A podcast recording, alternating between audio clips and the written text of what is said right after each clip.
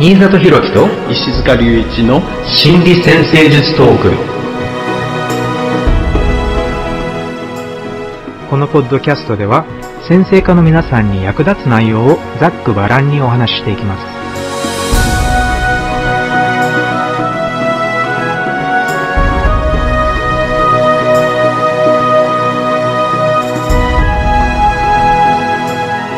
はい、皆さんこんにちは。新里博樹です。こんにちは、石塚隆一です。よろしくお願いします。よろしくお願いします。今回は、えーハウスの緊張と対策シリーズ第9弾、Q ハウスの緊張と対策というテーマでお送りしていきます。はい。えー Q ハウスというと、まあ、従来の定義はね、高等教育、あーまあ、大学とか大学院とか、そして哲学、つまり、まあ、人生哲学とかっていう感じかな。あとは、まあ、法律、そして宗教、または、まあ、スピリチュアルのね、考え方とか、そして出版。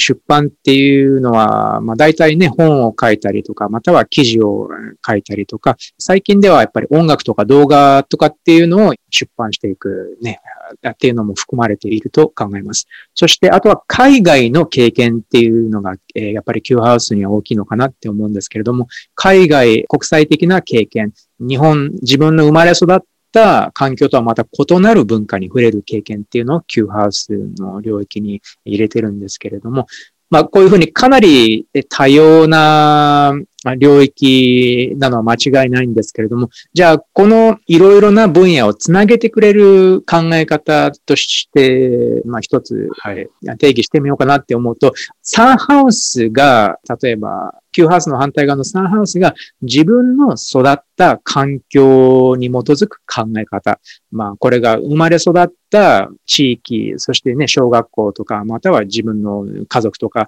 その自分の育ってきた環境に基づく考え方。その地域やご近所の人たちの考え方っていうのに、やっぱり、ねある程度ね、だいぶ染まって、こう、子供が大きくなっていくわけなんですけれども、そのサンハウスの反対側にある Q ハウスは、じゃあ、そこまで生まれ育った環境で育まれてきた考え方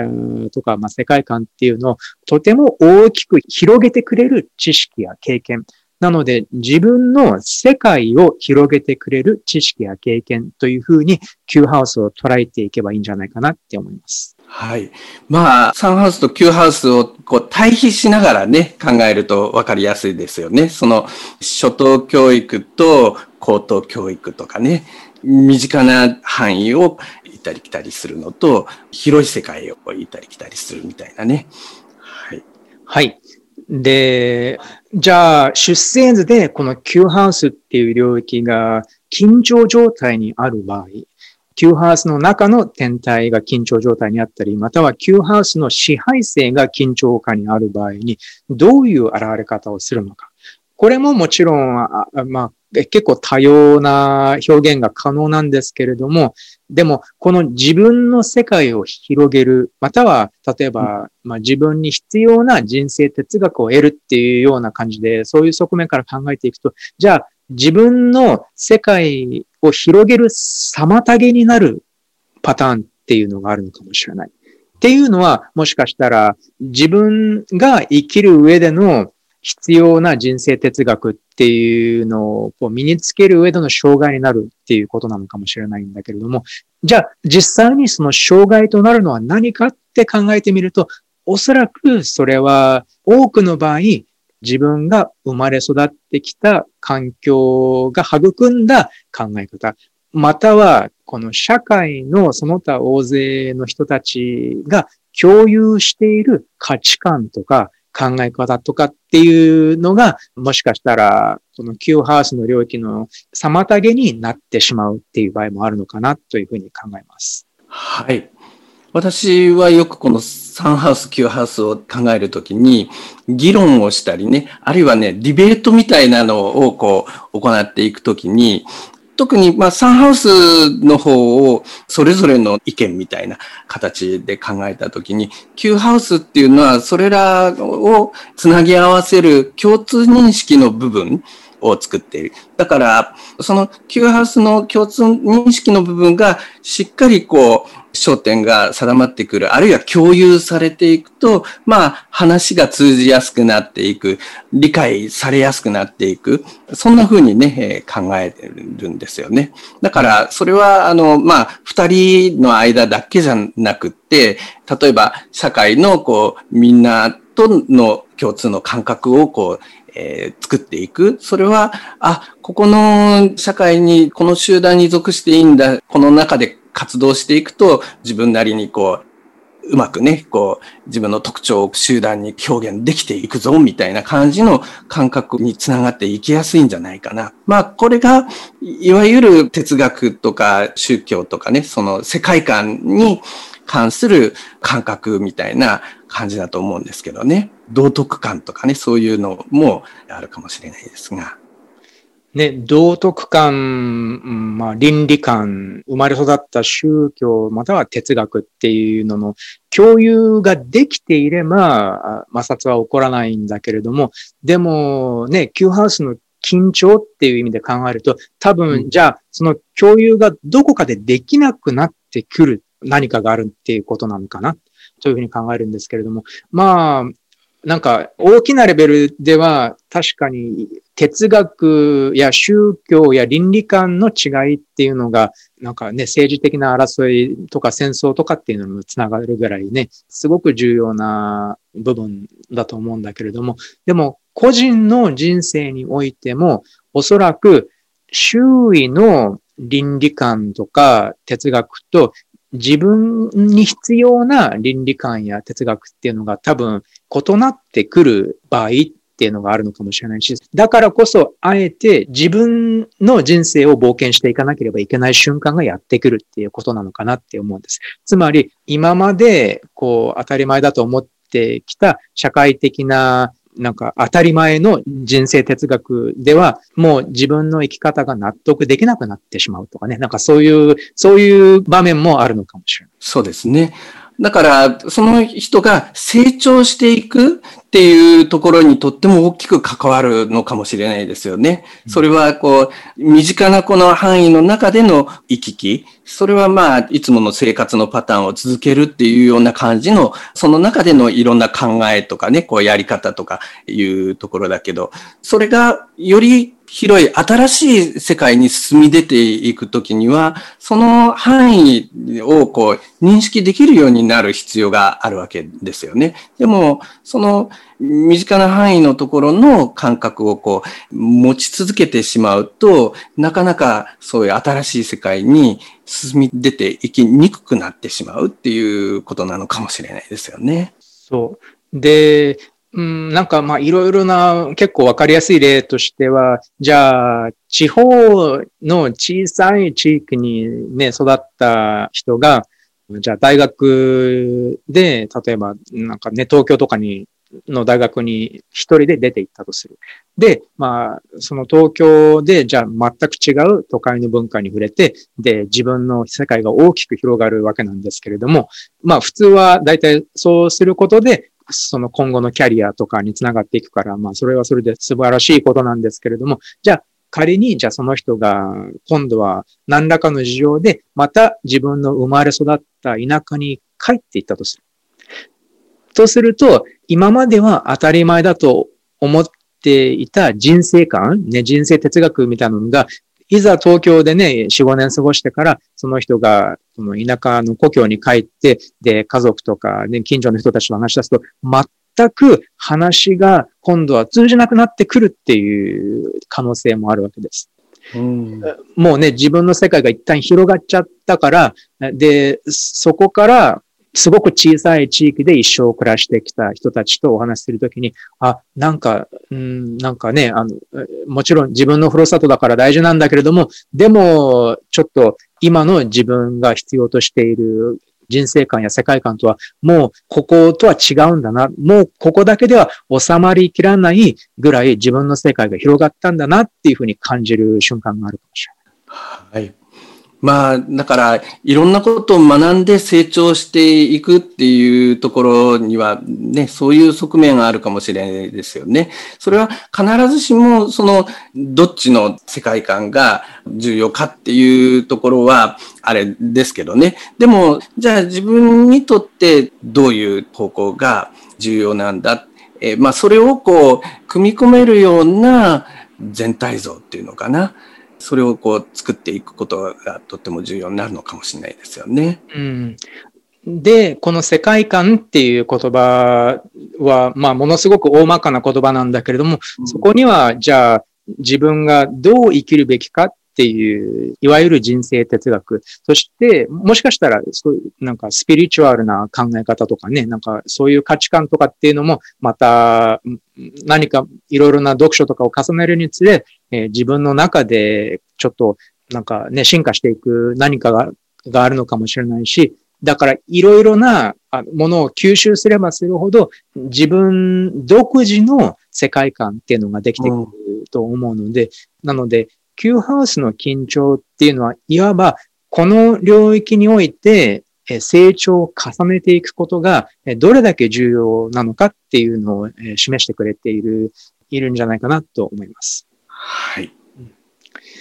という感じでね、まだまだね、すごく多様な現れ方があるんですけれども、まあ、今回ね、あの、取り上げさせていただく、あの、皆さんのね、ご質問の内容を見ながら、えー、もうちょっとね、いろいろな側面、この Q ハウスのいろいろな側面を考えていきたいと思います。はい。はい。えっ、ー、と、では、1番目の、えー、ご質問です。はい。私は Q ハウスに天皇制があります。天皇制からのアスペクトは、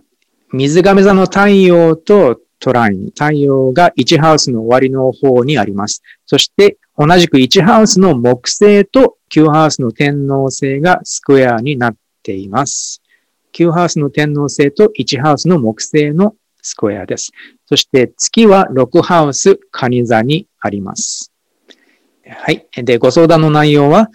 今まで自分の転職を探して資格を取っては仕事について退職。そしてまた違う分野の資格に挑戦。挑戦、仕事、退職と短いサイクルで転職を繰り返してきました。約30年ぐらいの間です。転職にこだわりすぎなのかなと今となっては思います。会社組織の中で安定して生きられない自分の生き方を絶望的に受け止めた時期もありました。今はこの水亀座の太陽を使えていないのではと感じています。私にとって水亀座の太陽と Q ハウスの天皇星を生きるということは、人ところで落ち着こうと思わない方がいいということなのでしょうか会社組織への所属は諦めて個人で動く方が向いているのでしょうか自分自身太陽星座の方向を目指しながら先生術にヒントを求める日々です。えー、少し最近思うのは、この経験をもとに誰かに何かを渡すことなのかなとも感じています。はい。というご相談です。はい。えー、最後のね、方の言葉、この経験をもとに誰かに何かを渡すことっていうのは、なんか重要なヒントがね、感じられてるようなね、感覚がありますよね。まあ、それをこう切り口にしてね、えー、しっかり方向を見つけられるといいですよね。この Q ハウスがね、えー、今日のテーマなんですが、Q ハウスっていうのは10ハウスのね、えー、手前のハウスなので、だから、まあ、ある意味10ハウスっていうのは、まあ、あるね、仕事について、こう、世の中で活躍する、何らかの責任を果たす。で、それは、何か自分なりのこう、やりがい、生きがいを感じながら、この世の中に属していくっていう部分だと思うんですが、まあ、そこに向けた準備をするハウスっていうふうに考えてもいいかもしれないですよね。そのために自分をこう、可能性を広げていく。っていうことだと思います。だから、それこそいろんな仕事について、いろんな視点をこう獲得をした、そういう部分も自分なりの活躍の仕方につながる準備をしていっている、その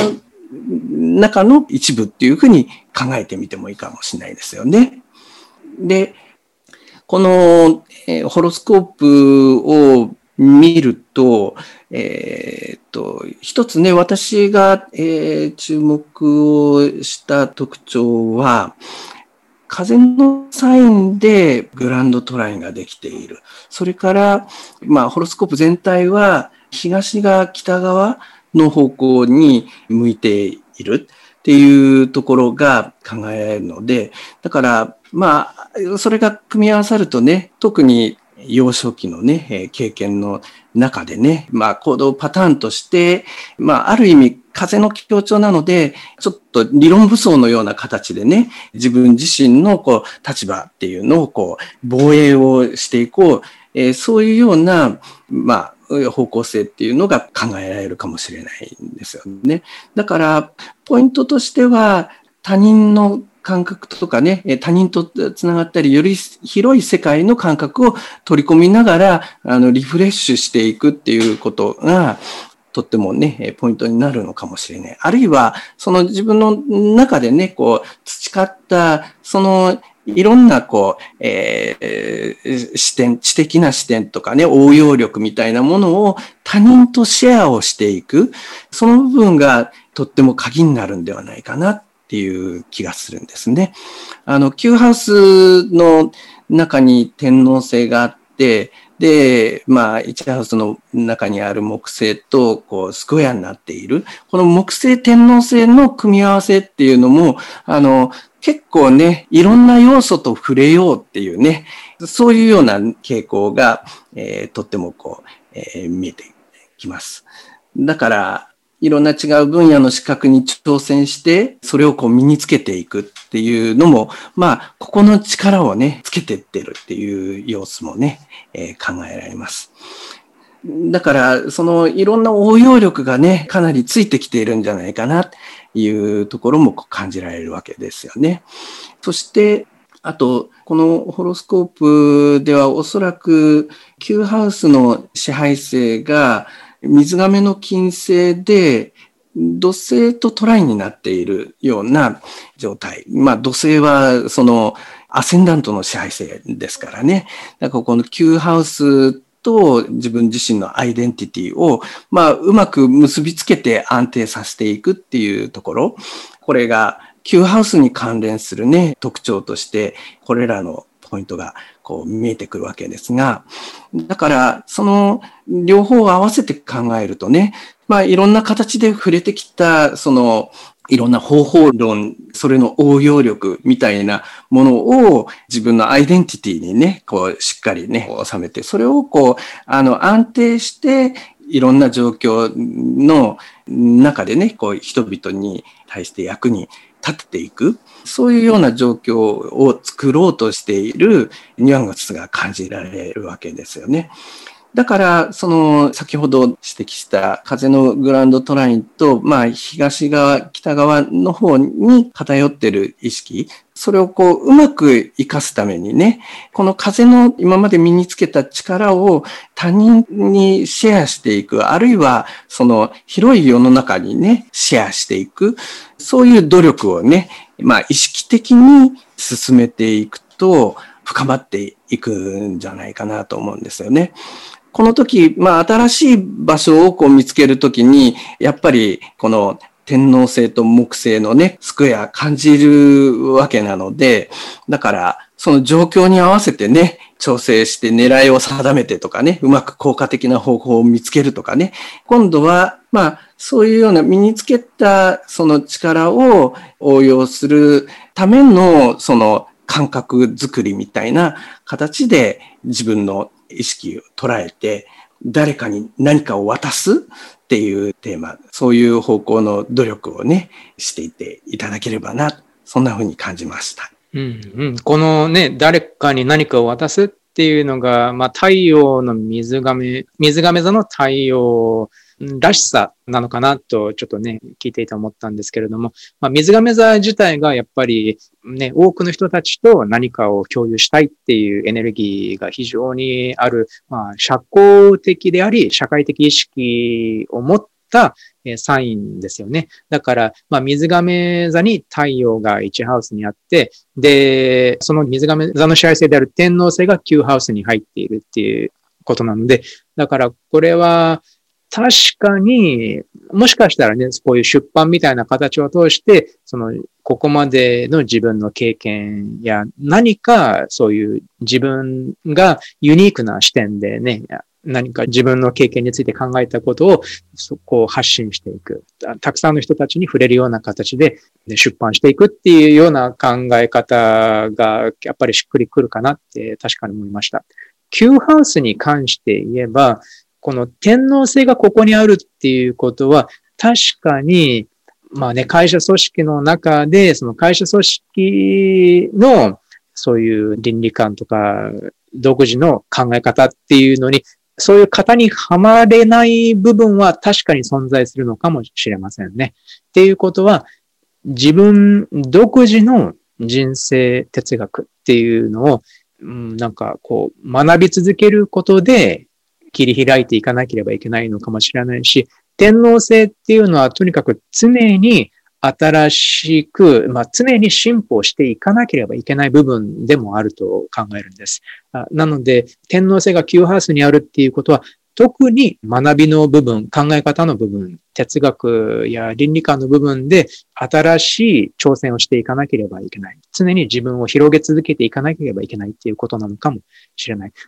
で、そこで、じゃあ、何も学べていないと感じている環境にいられない理由は多分そういう欲求、学び続けたい、もっと新しい世界で見たいっていう欲求が多分この方の中に存在する。だからこそこういう人生経験をされてきたんだと思うんです。だから多分ここまでこういう転職を続けてきたことで、何か独自のユニークな視点っていうのがこう身についていらっしゃって、それをおそらくとてもポジティブな形で、役に立つ形でシェアできる方法があるんじゃないかなって思います。って思うのは、この天皇制と9ハウスの天皇星と1ハウスの木星のスクエアっていうのも、私から見ればだいぶポジティブな要素なのかなって思うんです。特にね、木星が1ハウスにあるっていうこと、そして水亀座の太陽が1ハウスにあるっていうことも、ね、1ハウスっていうのは、やっぱり自分をこう表現していくべき、このエネルギーを使って自分を表現していくべきっていう、そういう象徴だから、ここに水亀座の太陽や、まあ、木星があるっていうことは、ポジティブな存在、人を、まあ、例えば、喜ばせたり、サポートしたり、何らかの形でいいエネルギーを人に、たくさんの人たちに与えられるような存在っていうことなんだと思います。なので、そうあるためには、じゃあ、やっぱり自分自身の人生観、世界観っていうのをしっかり追求していかなければいけないのかなっていうふうに思いました。なので、そこで、じゃあ自分が生きる意味とかっていうのにもね、自分が生きる意味ってなんかすごい大きな質問なんだけれども、でも、真面目にそういう問題についても考えていくことで、おそらくこういった要素が、このね、9ハウスの次の10ハウスとして転職につながっていくのかなと思いました。はい。転職、転職って職を変えるってことじゃなくて、転職ですね。その自分のライフワークにつながっていくのかなって思いました。はい。あの、この Q ハウスの天皇制っていうね、ポイントについて、もう少しね、理解を深められるとまたヒントになるかなっていう気がしたんですが、この Q ハウスの天皇制を生きるっていうことが、ひとところで落ち着こうと思わない方がいいということなのでしょうかっていう問いかけがあります。会社組織への所属は諦めて個人で動く方が向いているのかっていうことですが、あの、これ、要するに属すことは諦めるっていう風な感覚でね、ここの部分を見ていると思うんですが、確かにこの天皇制っていうのは独特さを追求するっていう視点もあるかもしれないですけど、でも他人の独特さを認めて、その両方ともうまくね、成立するような状況を作っていく、そういうようなポイントっていうのも考えられるわけですよね。だから、これ、自分自身の哲学、あるいは自分がここにいていい意義、感覚みたいなものを、ちょっとね、縮小させて感じてしまうと、あの、いや、自分はここに属してない、あの、出てった方がいいかな、みたいな感じになるかもしれないけど、でも、天皇制っていうのは、その集団自体を、まあ、改革したりとか改善したりとかね、そういう力にもなっていくわけですよね。だから集団の考え方自体も、この方のね、哲学ビジョンの刺激で、まあ、新しい感覚に脱皮していくようなね、えー、刺激にもなるかもしれない。だから、必ずしも、その、自分が出ていく必要はないかもしれないですよね。そういう違いを持っているっていうことは、どっかで感じるかもしれないし、でも、そのことについてどういうふうに向き合って、どういうふうにそれに対して自分をこうしっかり表現していくか、そこももしかしたら学びのポイントなのかもしれないですよね。だから、このグランドトラインのね、その、えー、自分のその経験をシェアして何か渡す。その中に、そういうその哲学の側面も加えてもいいんじゃないかな。えー、そんなふうに私は感じました。うんそうですね。重要なポイントですよね。だから天皇制があるからといって、孤独になる必要は必ずしもないっていうことですよね。はい。まあ違いは感じるかもしれないですけどね。うん、そうだね。重要なポイントだと思います。はい。はい。じゃあ、2番目の質問に行ってみたいと思います。はい、2番目です。太陽が9ハウスお羊座にあります。そして月は8ハウス魚座にあります。9ハウスにお羊座の太陽があり、8ハウスに魚座の月があります。そして太陽と同じ9ハウスに金星があるのですが、えその金星の真正面にサンハウスの冥王星があります。なので、あれかな、冥王星と金星のオポジション、ね、サンハウスの冥王星から9ハウスの金星にオポジション。ご相談の内容です。精神的に病んだ時、ご縁があって心理学を学ぶチャンスがありました。その心理学の面白さにすっかりハマって10年近く学び、研鑽を積んできました。この経験がなければ、私は恋愛もできなかっただろうし、結婚も出産も完全に諦めた悲惨な人生を歩んでいたかと思います。自己肯定感が異常に低く、罪悪感にまみれた性格だったんです。現在はそこまで自己肯定感は低くはありませんが、学びの場から完全に離れてしまったせいか、生活に張り合いがなく、またくよくよ悩む状態に戻りつつあります。コロナ禍も引きこもりに追い打ちをかけている気がします。何か現状を打破するポイントがあればご教示いただければと思います。はい。心理学を学んでね、まあ精神的に悩んだ時期にその心理学に救われたっていう経験をお持ちなんですよね。うん、えー、この心理学を学ぶっていうこと自体、Q ハウスの話の一つ、これは、まあ、今までの考え方っていうのが、考え方のパターンがサンハウスだとしたときに、異なる新しい考え方を取り入れて、まあ、リフレーミングしていくみたいな、そういう効果っていうのは、まあ、一つ、Q ハウスの話で考えることは、まあ、できると思うんですが、でもそこで学んで、一つね、進歩して、え進化して、成長して、で、またそれはしばらく時間が経っていくと、自分自身のこう、パターン化した考え方みたいな形になっていくかもしれないんですよね。だから、Q ハウスの活動っていうのは、パターン化してきたらまた新しい視点を見つけて取り入れて、まあ、リフレーミングをして、みたいな形で、こう、成長をね、繰り返していくっていうところ、そういう動きを考えてもいいかもしれないですよね。うん、それから、あと、この Q ハウスっていうのは、8ハウスの次のハウスになるので、だから、ハチハウス自体いろいろなね、自分自身の深い変容っていうのかな。その焦点定めて奥深くにね、入って、一回りね、こう、深く、深い存在となってね、改めてこう、動き始めるみたいなプロセスを考えることができます。それで、Q ハウスはだからそこで学んできた深い部分を土台にして、それをまた新たにその、えー、自分自身の人生のいろいろな側面に反映させて新しいパターンをこう作り上げていく。まあそういうようなね、働きとして考えることができるかもしれないですよね。ホロスコープの配置を見ると、この9ハウスと3ハウスの間で、えー、まあこう、金星と冥王星がね、ポジションになっている。これも、まあ、その価値観、ものの感じ方に関する深い変容のプロセスを象徴しているかもしれないので、だから、これは一つ心理学をこう勉強して、その深い感覚の変化みたいなのを起こしていくそれもこの方のね、Q ハウス新しい冒険のそのパターンのこう一つとして考えることができるかもしれません。それから、ホロスコープ上の Q ハウスには、おそらくこの太陽が入っていて、この太陽が他の天体とは多分あまりアスペクトをしていないノンアスペクトの状態になっている。で、まあ、おそらく、その、この太陽はアセンダントの支配線にもなっているんじゃないかなと思うんですよね。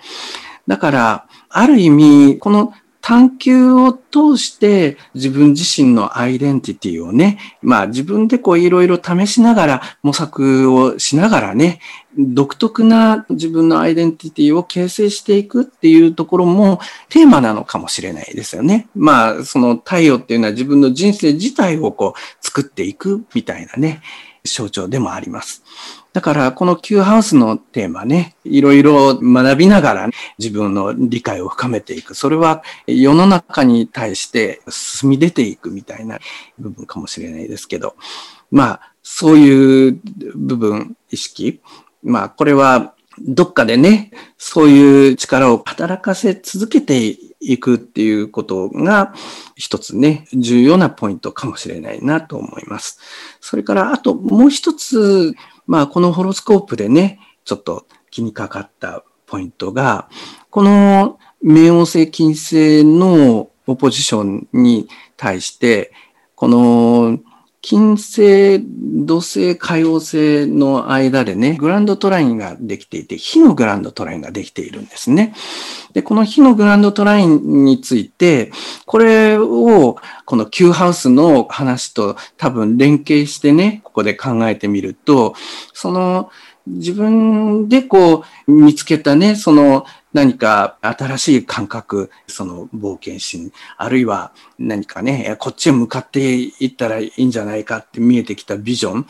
特にこの火のエレメントっていうのはね、まあ、新しいものを作り出す、そういう方向性があります。で、これを周囲の人、周りの人、あるいはまあ多くの人々と共有をしていく工夫っていうのがね、とっても重要になってくるんじゃないかなと思います。だんだんだんだんね、こう、年齢が上がっていったらね、ぜひそれをこう、共有をしていく力をつけていく。そうすると、さらにね、自分の居場所を発展させていく方向みたいなのが見えてきやすいんではないかな。そんな風に感じました。うん、このね、心理学を学んでいた時に、あの、とても面白くてハマって10年近くも学んだっていうね、経験されているんですけれども、だから、ここで興味深いポイントでもあると思うんですけど、このお羊座の太陽が9ハウスにあって、魚座の月が8ハウスにあるっていうこと。この2つのエネルギーがすごく対照的なんですよね。とても違う世界で、羊座の太陽っていうのは明らかに外交的なエネルギーだし、で、同じサインに金星も入ってるから、だからこの太陽と金星がお羊座っていうすごく活動的で外交的な、この二つの天体が9ハウスにあるっていうイメージからは、どっちかっていうと、外に発信していく。っていう感じもするし、どこかに冒険していく。まあ、おし座っていうのは開拓者のエネルギーだから、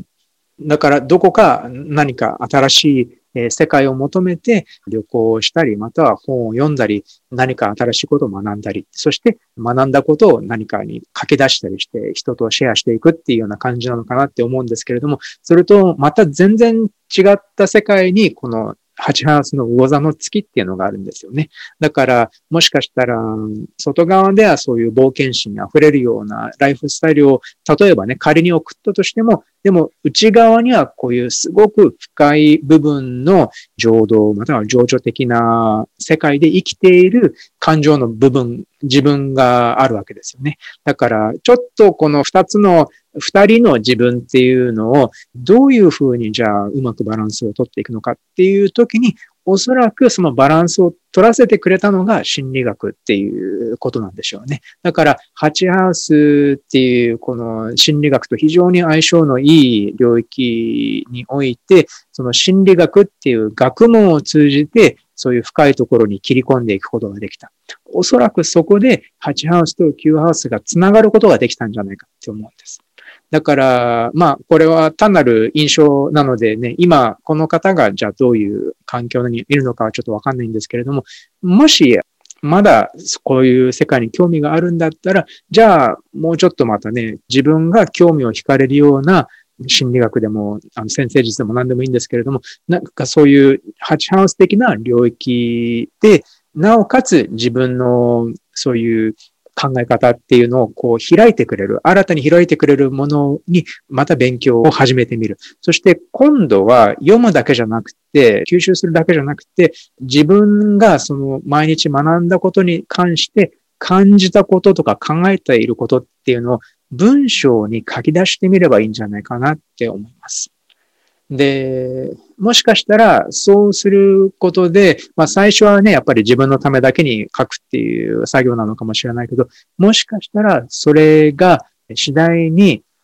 その自分の感じたこと、考えたこと、学んだことっていうのを、もうちょっと講習に向けてシェアできるようになっていくのかなっていうふうに思いました。そういう可能性も結構はっきりと示唆されているような感覚をえー、なんかこう直感的に受けます。はい。この Q ハウスの支配性の火星もおそらく8ハウスの中に入っていて、だから8ハウスに関連したことをこう学んでいくっていうのはとってもこう効果的な方向かもしれないですよね。うんだから、まあ、興味があるんだったら、ぜひ、まあ、そういう、ちょっとそういう方向でね、試してみてほしいなと思いました。はい。じゃあ、3番目のご質問です。出生図というか、まあ、この天体配置なんですけれども、太陽がヤギ座にあり、1ハウスに入っています。そして月は蟹座7ハウスに入っています。なので、まあ、ヤギ座の太陽が1ハウスに、蟹座の月が7ハウスに、なんかオポジションっぽいですね。そして、えー、偏りは出生図が東半球と南半球に偏っているそうです。えー、Q ハウスですが、Q ハウスに天秤座の冥王星があり、1ハウスのヤギ座の太陽と火星、太陽と火星が1ハウスにあるんですけど、その太陽と火星に対して、冥王星がスクエア。さらに7ハウス、カニ座の月に対しても90度。なので、いわゆる t スクエアになっているわけですね。この太陽と火星が1ハウス、月が7ハウスで、で、9ハウスの冥王星がその両者とスクエアということで、t スクエアになっております。以下、9ハウス関連の相談です。医師であった父の影響で医学部を出て医者になりましたが、今は臨床はしていません。臨床から離れて国家公務員として行政で働いています。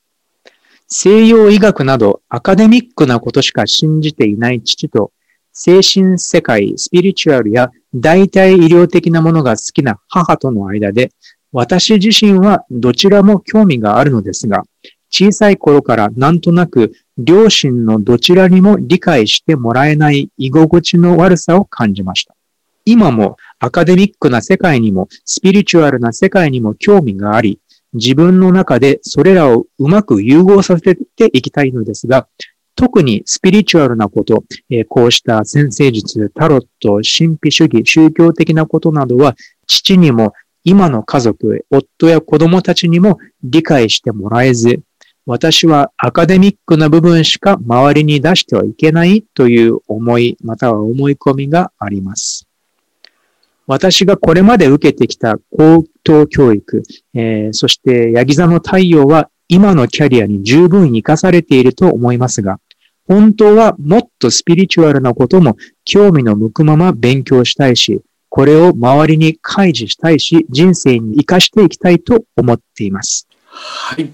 えー、お医者さんになったけど、さらにスピリチュアルな世界も結びつけて、えー、発展させたい。でも、なかなかね、そういう方向に向きにくいっていうお話だと思うんですが、これは、この Q ハウスの視点から考えたときに、やっぱりこの世界観の共有、その周囲の人々との世界観の共有っていうところの部分のポイントが大きいかもしれないなっていうふうに思います。これはもちろん元々のそのご家族、ご両親との間でね、やっぱりこの世界観、ものの考え方、感じ方、それはまあ、共有をしているところがあるんですが、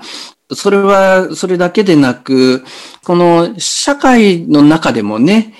いろんな物事の考え方の中にいろんな偏りがあったりもするわけですよね。まあ、アカデミックな世界の中には、もしかしたらスピリチュアルなテーマについてちょっと抵抗があるっていうような感覚を持ちやすい傾向みたいなのはあるのかもしれないですけど、でも自分自身のね、人生観の中ではそれらをこう融合して動かしていきたいそういうようなね、内側のテーマがあるかもしれない。で、その時にそういう違いをどういうふうに認識して、どういうふうにそれに対応していこうかっていうことも、この Q ハウスのテーマに関わるのかもしれないですよね。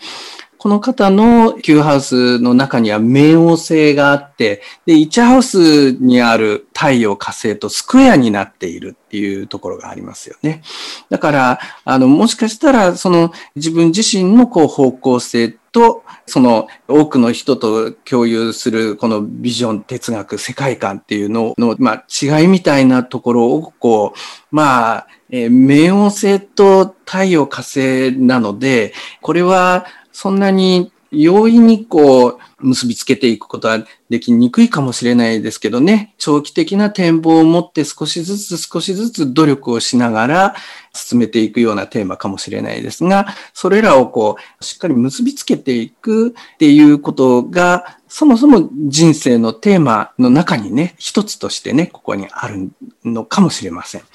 そして、このホロスコープを見ると、Q ハウスの支配星が水星になっているんですが、この水星がノーアスペクトの状態になっています。で、ノーアスペクトっていうのは、いろんな他の人々が採用しているやり方とかね、従っているやり方をそのまま受け入れて従うっていうことではなくで、自分なりの独自のやり方を工夫して、まあ、一から試して見つけ出して、それでこう成長していくようなプロセスが考えられる。まあそういうプロセスが必要になってくるかもしれないですよね。だから、その時に最初は通じにくいかもしれないんですけどね。周りの人々に通じにくいかもしれないけど、でも、まあ、これはやっぱりこういうふうにね、えー、自分なりのこう、まあ、組み合わせ方で、こう、深めていけるんだっていうところを確かめながらね、えー、深めて、そういう自信持って、えー、自分のやり方を確立していく。これはとっても重要なんじゃないかなと思います。この水星は、土星とね、アセンダントの支配性のね、土星と、え、ミューチャルリセプションになっていて、この土星が海王星とね、スクエアになっている。この土星と海王星のね、スクエアっていうのが、とってもね、テーマになっているんじゃないかと思うんですが、ここにやっぱりアカデミックな部分とスピリチュアルな世界との融合みたいなテーマがあるんじゃないかなと思うんですね。その融合の仕方を自分独自のその独特な工夫をね、こう、えー、見つけ出して進めていく。そういうようなテーマがこのホロスコープからはね、重要になってるんじゃないかな。えー、そんな風に感じました。うん。あのー、先ほど上がった、この、ほら、田舎で小さい、例えば田舎の小さい村でずっと育ってきた人が、まあ、ある日ね、なんか都会に行って、で、ものすごく世界観が広がる。そして、えー、いざ何年かして田舎に帰った時に、なんかもう、その田舎の村に住んでる人たちと微妙に世界観がもう戻れないぐらい変わってしまったことに気がつくっていうような感じのお話が、あの、先ほど出したんですけれども。で、ここで言えるのは、まあ、あの、全然環境は違うんだけれども、いわゆるね、科学主義っていうのが支配している、まあ、医学の世界でね、そういう訓練を受けて、教育や訓練を受けて、お医者さんになったっていうこと。ただ、しかし、もう一つ、こういったね、スピリチュアルな事柄、こと、または代替医療的なものにも、えー、こう、触れて、えね、そういったものもやっぱりあの何かがあるなっていうふうに感じられてるわけですよね。だから、っていうことは、この今質問されている方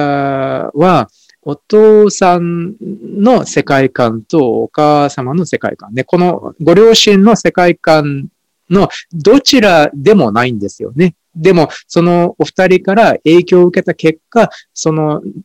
ご両親のどちら、片方どちらかよりも大きな世界観が今自分の中でできてしまっているっていうことになる。だから微妙に、そのどちらにもいまいち、この噛み合わない部分は確かに存在する。え、それは、それはもう全く無理がないことだと思うんです。で、ただ、ここで多分重要なのは、じゃあ融合させるっていうことに、あの、興味を持っていらっしゃるんだったら、じゃあ、そうすることで、おそらく両方自分の中のそういうスピリチュアルなことに興味がある自分と、でも科学の世界で訓練を受けてきた専門家としての自分を両方をしっかり納得させられる、え何かがあるはずなんです。で、あの、これはもうそういう先駆者っていう人たちはたくさんいますからね。例えば、まあ、あの西洋で有名なのは、例えばディーパック・チョプラさんとかね、えー、のあの西洋医学のお医者さんだったんだけれども、ある日なんかね、そういう、もうちょっとだからスピリチュアルな事柄について科学的に考え始めるにつれ、あのやがてなんかね、アユラベーダとかそういうものも取り入れ始めて、で、ね、代替医療なんだけれども、でもやっぱりしっかり医者としての視点で、こういったことについて考え始めて、で、ね、たくさん本書いておられますけれども、今はもう完全になんかスピリチュアルな、そういうなんか存在になっていますけれども、でも、もともとはやっぱりちゃんとした科学的な訓練を受けた専門家で、だからこそそういうスピリチュアルな世界に対して単にだから盲目に何かを信じるっていうんじゃなくて、そういう科学者としての視点から切り込んでいくことができたんですよね。だからおそらくそういったことが可能なんじゃないかなとも思うんです。なので、まあ、興味のある分野がこういう二つの違う世界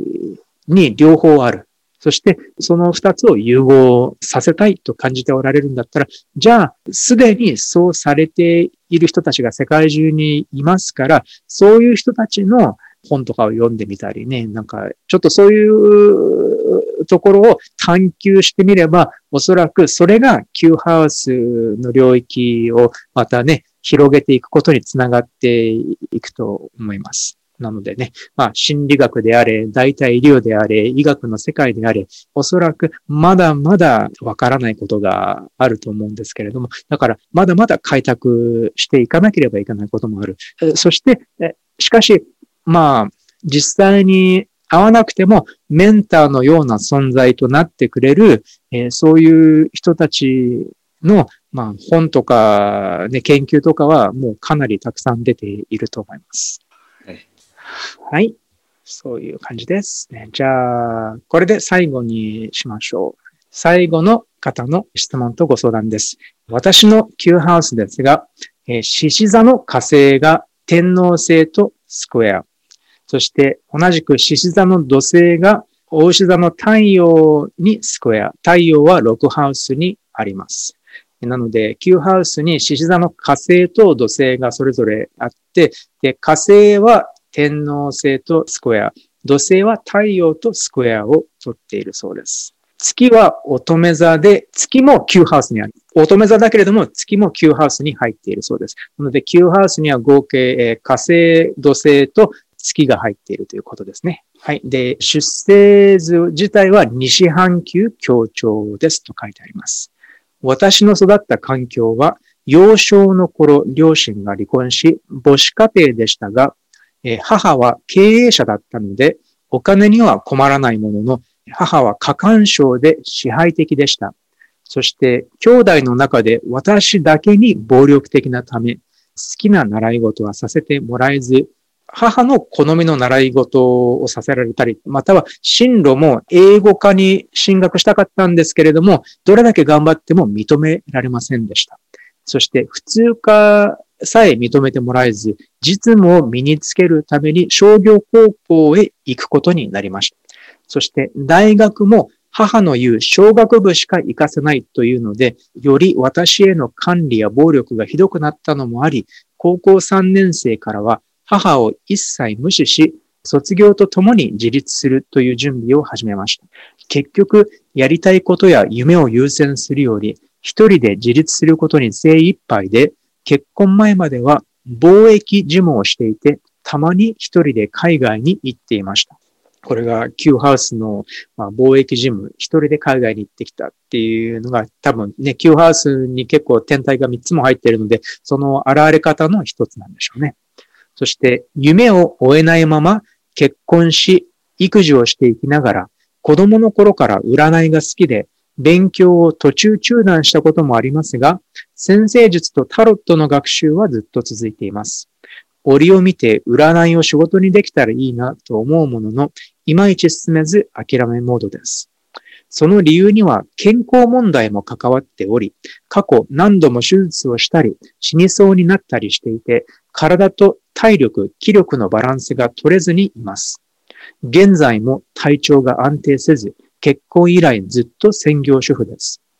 自分がパートに出よう、仕事をしようとすると、なぜか何度もいろいろな種類の病気になるため、うんざりして治療放棄したいと思うこともあるのですが、スピリチュアル、心理学的観点からしたら、病気を使って動かない手段にしているのではと考えたりもして、逆に無理してでも働いた方がいいのだろうかと思い始めたこともあります。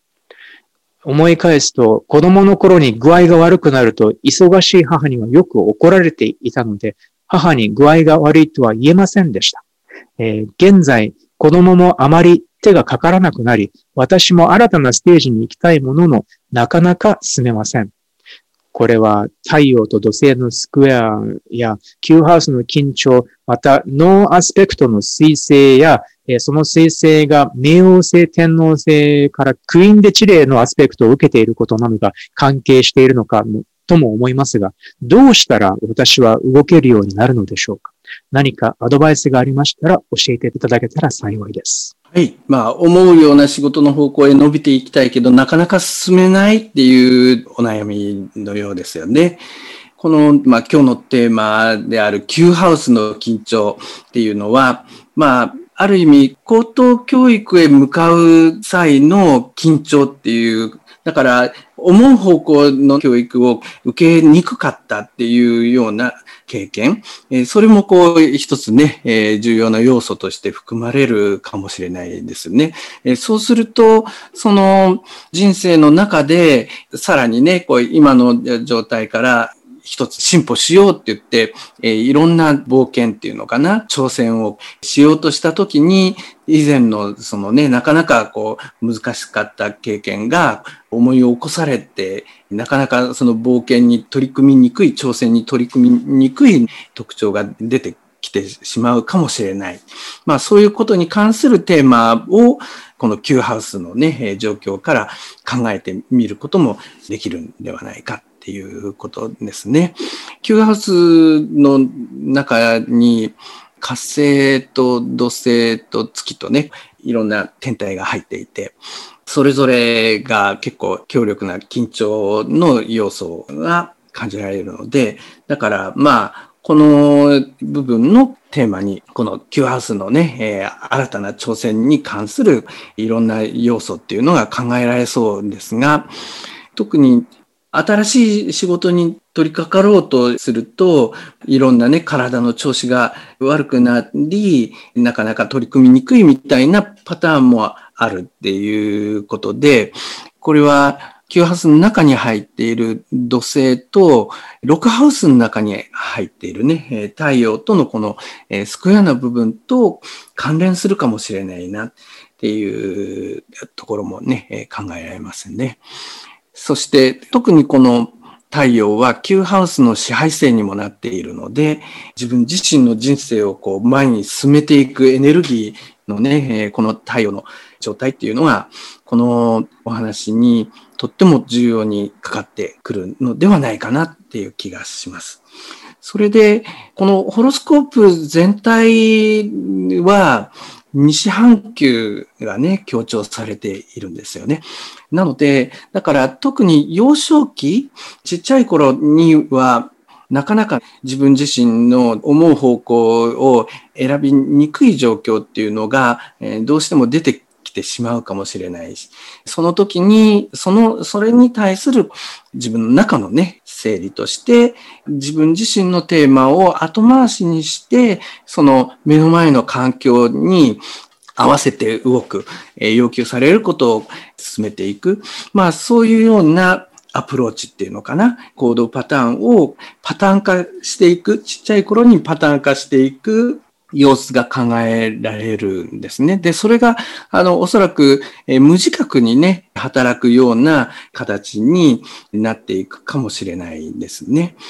で、えお話を見ると、その無自覚に働いたパターンの、この、まあ、一つの要因として、その病気の認識みたいなね、えー、部分が関わってるかもしれないなっていうところがありますよね。でも、あの、ここでの要素っていうのは、もちろんね、実際の病気については注意していく必要があるんですけど、でも、ここでは大きく全体的なパターンとしてね、西半球協調のね、この自分をこう後回しにしていく、その偏りみたいな部分のバランスをこうしっかり整えていくっていうことがとっても鍵になるんではないかなって思うわけですよね。だから、その自分の方向に合わせた探求っていうのかな。その挑戦っていうのをしていきながら、まあ、長期的なバランスをこう、しっかりね、整えていくような努力をしていくと、バランスが整っていってね、改善されていくんではないかな。あの、全体の充実が深まっていくんではないかなと思うんですよね。ただ、そのバランスを取り戻そうとするときに、最初は、ちょうどね、今までずっと怪我をしてね、こう腕を怪我して三角筋でこうつっていて、で、ずっと動かしていなかったものを、怪我が治ったから三角筋を外して手を動かそうとすると、ちょっと動かすと、まあ痛い、痛みがね、こう、あるかもしれないんですね。ほんで、痛みがあると、あ、やっぱりこれまだつってった方がいいなっていうようなね、感情が働きやすくなるかもしれないので、だから少しこれは様子を見ながらね、少しずつ動かせるようになっていく、このリハビリの過程みたいなものを意識して進めていくのがいいんではないかなって気がするんですね。だから、あの自分で意識しながら、これはその自分自身をちゃんと後回しにしないで、ちゃんとそれを土台にして活動していくんだっていう方向にバランスを整えるリハビリだみたいな意識をしっかり持っていれば、えー、最初のちょっとした痛みのところは少し我慢しながらもこう動かしてみると、あ、楽に動かせるようになってくるなっていうところも感じられるんじゃないかと思うんですよね。えそういう形でちょっとリハビリのような意識で動かすトレーニングをしていくと、えバランスをとっていきやすいんではないかな。そんな風に感じました。うん、そうですね。この育たれた環境が非常に過酷な感じがしますよね。まず、まあ、ご両親の離婚ということで母子家庭、つまり父親のいない家庭で育たなければいけなかった。なので父親のサポートが得られなくて、で、その経営者だったお母さんのいわば人生哲学を押し付けられてきた。なおかつ、まあ、暴力とかっていうのも入ってきたっていう。だから非常に抑圧的な環境が、これはね、肉体的にも精神的にも抑圧的な環境が続いていたっていうこと。で、それに加えて、この西半球の協調っていうのは、だから、おそらく、まあ、役に立たなければいけない、働いていなければいけないっていう、なんかそういう責任感みたいなのもあるのかもしれないんだけれども、だからもしかしたらそれが講じて、やっぱり家族のため、ね、あの子供たちのためっていうような感じで、そういう感じで、とにかく人のためにしかエネルギーを使わないっていうような感じ。つまり、あまりにも自分に優しくない環境で育ってきたために自分に優しくするということがまだだから実感が湧かないっていうなんかそういう感じなのかもしれないなと思いました。なので、このリハビリね、今石塚先生がおっしゃっていただいた、この、まあ、リハビリって、要するにそれはつまり、すごく、まあ、自分にとって楽というのかな？あの無理がないレベルで、とにかく自分に優しくを心がけながら、少しずつ自分のためにエネルギーを使うようにしていくっていうことですよね。で、そのためにはもしかしたら、じゃあ、新たに学びたいことがあるんだったら、じゃあ、そのために、例えば時間とかお金とかっていうのを使っていく。そのためには、じゃあ周囲に、にね、やっぱりこれは私にとってはとてもなんか大事なことだからって言って、あえて自分のための自分が楽しいな、充実しているなと思えることに、そういう、まあ、投資していくっていうことも入るかもしれないと思います。うんなのでね、まあ、ここまで過酷な環境で、こうね、何十年も生きていらっしゃったっていうことは、やっぱり体がそれにちょっと悲鳴を上げているっていうこともあるんじゃないかなって思うんです。まあもちろんね、医者じゃないので、あの、その実際のあの健康問題に関してはね、今石塚先生がおっしゃってくださったように、あのしっかり注意してあの向き合っていかなければいけないと思うんですけれども、ただ心理的なストレスや抑圧がこう、すごい長期間続いた結果、体に負担がかかってきているって考えるのは、そんなに無理がない考え方なんじゃないかなって思うんです。だから、まずじゃあ、精神的な心理的な面からで考えるんだったら、じゃあ、まずじゃあ、そうどういうふうに自分にもっと優しくできるか、もっと自分の心理的な負荷をこう和らげてあげるような考え方で、これからの人生を生きていくことができるかっていうことになると思うんです。だから、もちろん頑張りどころは存在するけれども、でもそれはもしかしたら今までの考えてきたような頑張り方の方向とはちょっと違う、もうちょっと自分をいたわる、自分の健康には何が必要なのかっていうことを、心身両方のレベルで考えていくっていう必要があるのかなとも思いました。なのでね、まあ、これは、旧ハウスとつなげていくとどういう感じになるのかなってちょっとあの微妙な気もするんですけれども、まあそれでも、9ハウスから6ハウスへのあのスクエアっていうのが年度制から太陽にあるので、やっぱり6ハウスはそういう自分自身の生活の中で、どういうふうにえ自己管理していくのかっていうことについて考えていく必要も確かに存在するんです。なので、まあ、ご自分の体調管理をしながら、なおかつ、じゃあ、これから自分がやりたいことについて考えて。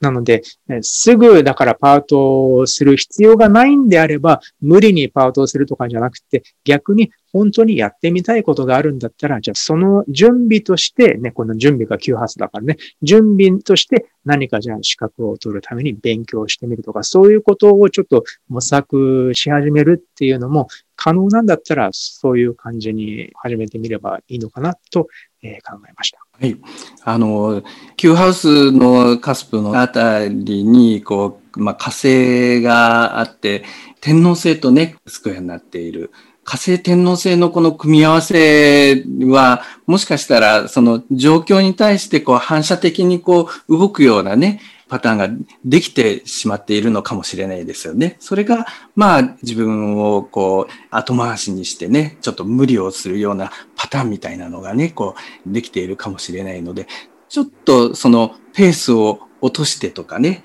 あの、じっくりこう感じてみてっていうところはとっても自分にとって重要なのは何だろうっていうところに意識を向けるのにね、とっても良いポイントかもしれませんよね。うん、そうですね。はい。という感じです。えー、っとね、まあ、今回もね、本当に様々なあの人生がありね、いろいろなケースがあったんですけれども、まあ、Q ハウスの緊張がね、どういう風な形で現れるのかっていうことの参考になったんじゃないかなと思います。まあね、あの皆さんご自身の Q ハウスをね、考えるヒントになればとても嬉しいです。えー、今回も最後まで聞いていただきありがとうございました。どうもありがとうございました。